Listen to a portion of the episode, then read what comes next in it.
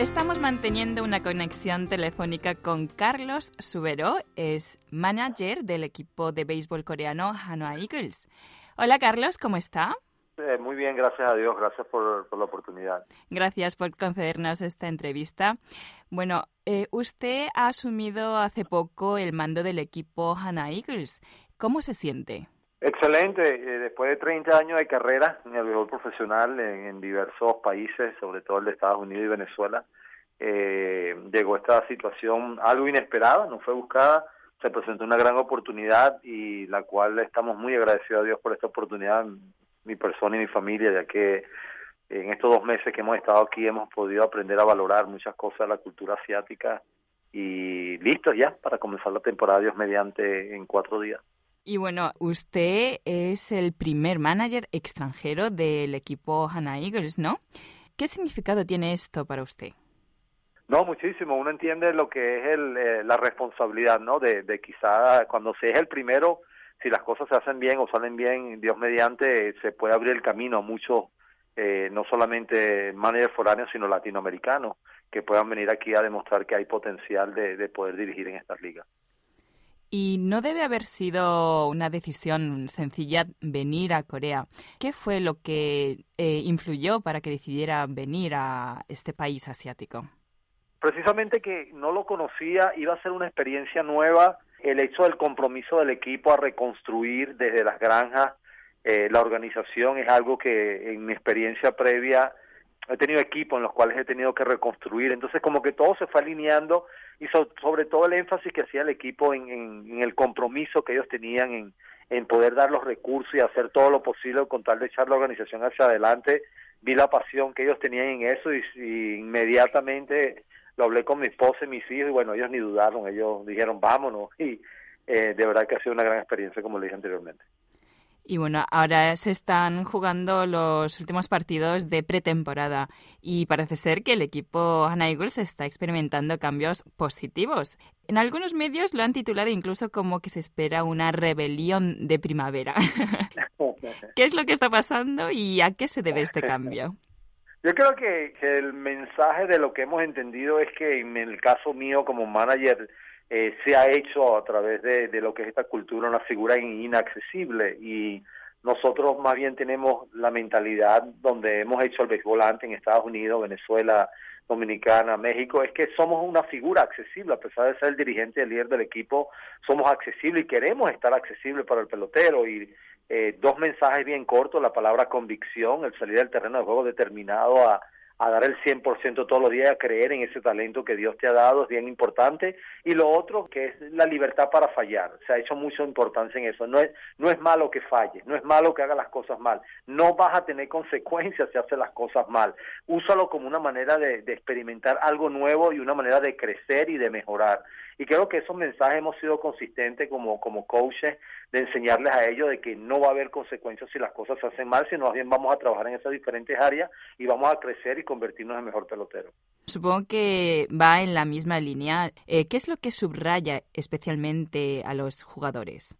Sí, bueno, todo esto, el mensaje consistente, muchachos han trabajado bastante fuerte. Desde que estuvimos en la isla, en, en Island, eh, se puede ver un equipo bastante determinado, muchas horas practicando, entrenando los diferentes fundamentos del juego, eh, igualmente charlas para, para mantener o, dejar bien escrito lo que es la visión, corriendo las bases, defensivamente que hemos hecho muchos ajustes en torno a nuestras alineaciones defensivas, el famoso shift, como se le dice, algo que nos ha sido beneficioso, se han dado cuenta del beneficio de jugarle a cada jugador eh, en particular y no todos de la misma manera. Y todos esos detalles que, se han hecho con los jugadores que definitivamente eh, han sido parte de ese cambio que se está viendo. Claro que uno siempre intenta ganar en los partidos, pero aparte de eso, eh, usted personalmente, ¿con qué meta ha venido a Corea? Bueno, precisamente de, cuando se habla de reconstruir, del día que nosotros tengamos que partir de aquí, dejar una organización que esté de pie, una organización que sea considerada cada año cuando comience la temporada, sea una organización contendora, eh, no como ahora que nos tienen como una sorpresa o como un equipo que siempre ha estado de último. Y eso toma tiempo, no, no, tampoco pasa la noche a la mañana. Creo que hemos empezado con buen pie a reformatear esas mentes, a creer en cada uno de ese talento y tuvimos una buena buena pretemporada donde quedamos de primero con 6 y 1 y seguir que eso sirva de confianza para una vez que se traslade la temporada. Y la meta final, como le dije, es ganar un campeonato y al mismo tiempo dejar ese legado de una organización que sea fuerte y sólida año a año. Eh, ¿Cómo está siendo su adaptación en la vida de Corea? Eh, ¿Está experimentando diferencias culturales? Sí, yo pienso en español, hablo en inglés y me traducen en coreano. Entonces, es, ha sido una experiencia única. Nunca he tenido que estar en esa posición donde cuando voy a dar mensaje a los peloteros tengo que traducir. Entonces, el tener que dar una pausa, tampoco puedo dar todo el mensaje completo. Si doy todo el mensaje completo, el traductor después se me pierde. Entonces, he tenido que ir aprendiendo todo eso. En cuanto a la comida, también hay ajustes que se han tenido que hacer. Eh, uno trata de probar todo. Hay cosas que obviamente a uno le gusta, hay cosas que no.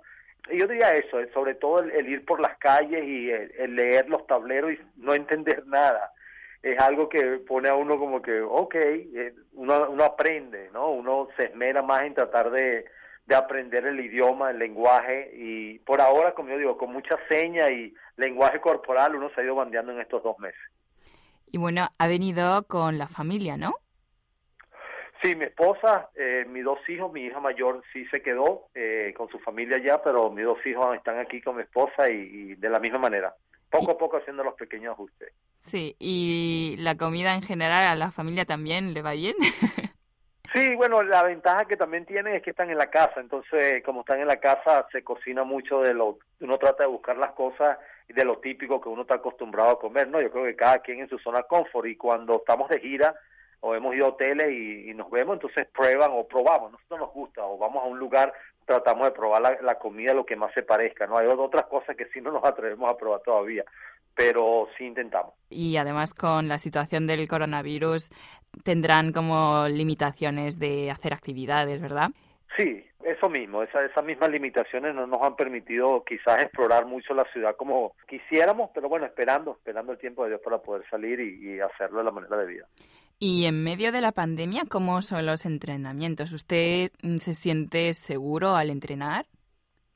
Sí, yo creo que hacen un excelente trabajo de tomarte la temperatura cuando llegas, de, estar seguro que estés con la mascarilla, de lo mismo de las manos, todo, puede hacer el monitoreo constante cuando entras y sales y hasta ahora, gracias a Dios, todo ha salido bien.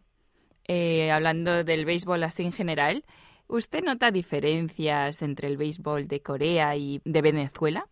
Sí, yo creo que, que en entre el de Venezuela y el de Corea quizás no mucho, eh, o digamos que quizás uno en su naturaleza latinoamericana tiende un poco a ser osado y más agresivo.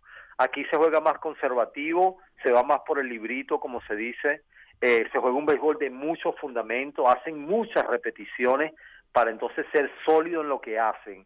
Yo creo que en el béisbol de uno, uno es un poco más osado, uno va y busca la pelota por allá o, o trata de hacer algo más extraordinario, ¿no? Eh, aquí se mantiene uno en el espacio. Eh, lo que es bueno para, para ambos, el béisbol es el béisbol.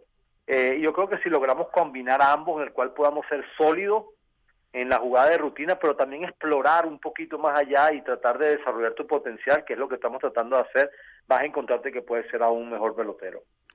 ¿Y en el estilo del entrenamiento de los jugadores son parecidos? Sí son, yo diría que aquí no se le tiene miedo a la repetición. Aquí sí hay que hacer muchas, mil, mil veces, ochocientas, por poner un número exagerado, se hace. Aquí no hay, eh, creo que en, el, sobre todo en el programa de los Estados Unidos, un poco más estructurado en torno a la cantidad. Eh, aquí no, aquí hay muchachos que hacen bastante repetición y se acaba la práctica y hay lo que se llama extra práctica y ellos están ahí cogiendo 100 picheos más o 100 rolling más. Entonces, yo creo que aquí la repetición es algo que está por encima de la norma, a donde lo ha visto, y, es algo que de cierta manera los hace a ellos ser tan buenos en lo que son.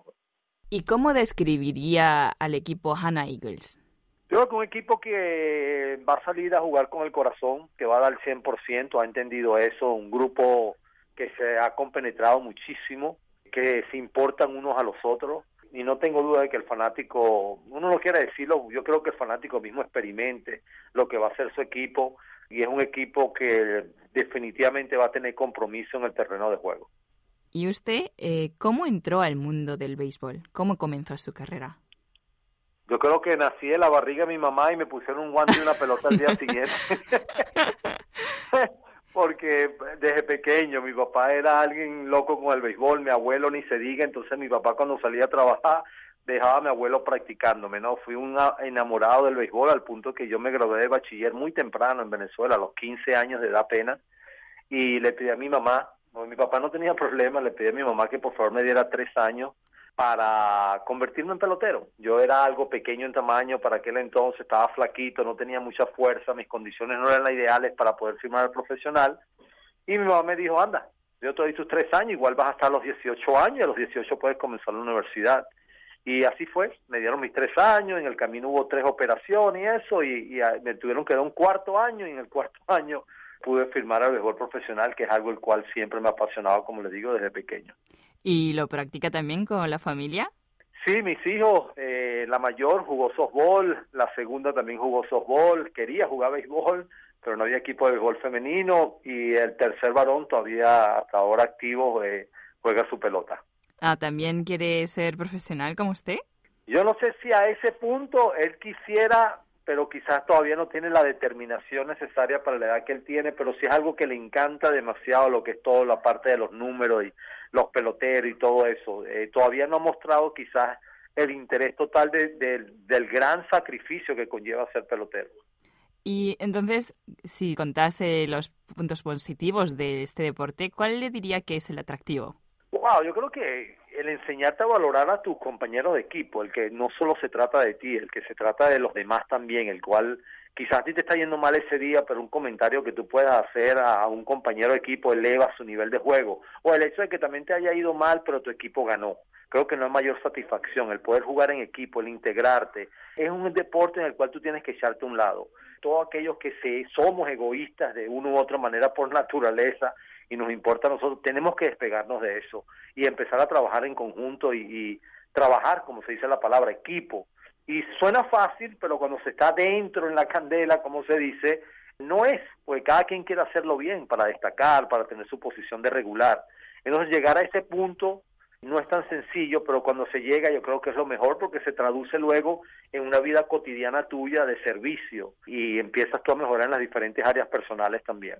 Y dentro del partido, ¿cuál diría que es su parte favorita? Cuando se gana, sí, es verdad. Los, momentos de presión, yo creo que esos son los mejores momentos. cuando el juego está en la chiquita, el juego está apretado, hay una situación difícil y sales airoso. No hay nada mejor que esa presión que se vive, del ganar, del perder, que te van a anotar, te van a voltear el partido, o estás perdiendo y vienes de atrás y volteas un juego.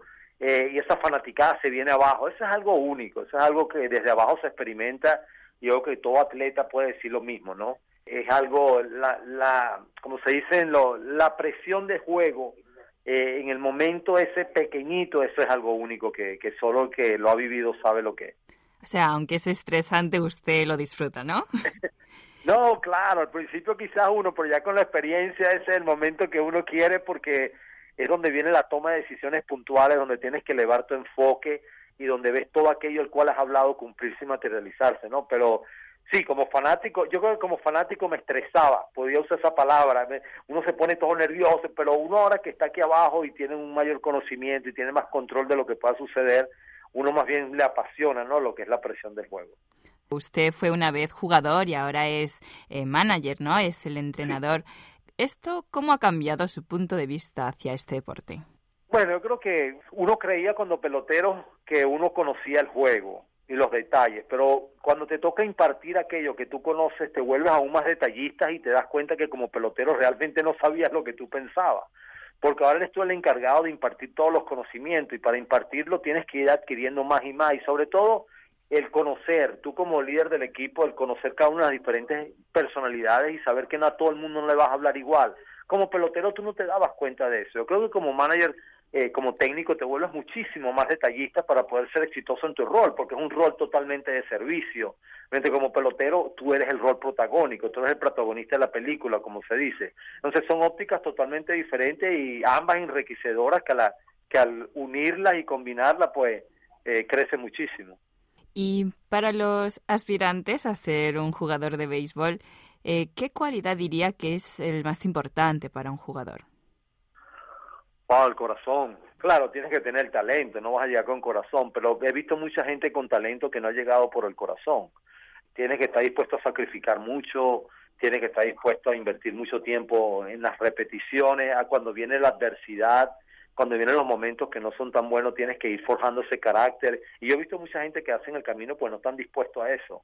Entonces, esas son, yo diría que esas cualidades humanas aún son más importantes que el propio talento. Tienes que tener talento, buen brazo, eh, si eres lanzador, si eres infielder, buenas manos, eh, tu habilidad para batear, el que tiene poder tiene poder, el que corre, corre, todo eso es talento que Dios da, pero yo creo que esa parte humana, esa parte de, la parte mental eh, es muy importante en la, en la parte del pelotero. ¿Cómo ha marcado su vida el béisbol? Es lo que me ha hecho crecer a mí en liderazgo, es, es algo que me ha permitido valorar a las demás personas por el trabajo en equipo, eh, me ha brindado oportunidades increíbles de ir viajando por muchos países y conocer tantas personas, aunque todos hablamos español, no es el, del béisbol en Dominicana, su propia gente, su cultura, el béisbol en México, sus personas, su cultura, cuando estamos en Estados Unidos lo mismo, eh, los diferentes lugares de Estados Unidos, norte, este y oeste, es Estados Unidos, pero hay diferentes costumbres, todos los peloteros de diferentes lugares, Cuba, de todos los lugares del mundo. Creo que eso es una oportunidad, un privilegio único, ¿no? El que a través del gol tú puedas haber experimentado todo este tipo de diversidad de personalidades y diferentes lugares. Yo creo que eso es algo que definitivamente uno agradece en todo tiempo a Dios y que lo he podido hacer junto a mi familia. Y bueno, un mensaje para los oyentes, especialmente para los seguidores que le estarán escuchando desde Venezuela. Bueno, no, imagínese, eh, siempre, como yo lo he dicho, mi país, siempre mi corazón, eh, agradecido a esa gran fanaticada venezolana que cuando habló de presión fueron precisamente esos mis tiempos en Venezuela, esos partidos que, que desde el día número uno hasta el último son llenos de tanta presión que fueron forjando ese carácter que le permitieron a uno crecer y más adelante poder ir obteniendo logros, ¿no? Eh, que Dios los bendiga y, y siempre agradecido a esa fanaticada venezolana. Vale, muchísimas gracias por la entrevista. A usted, saludos.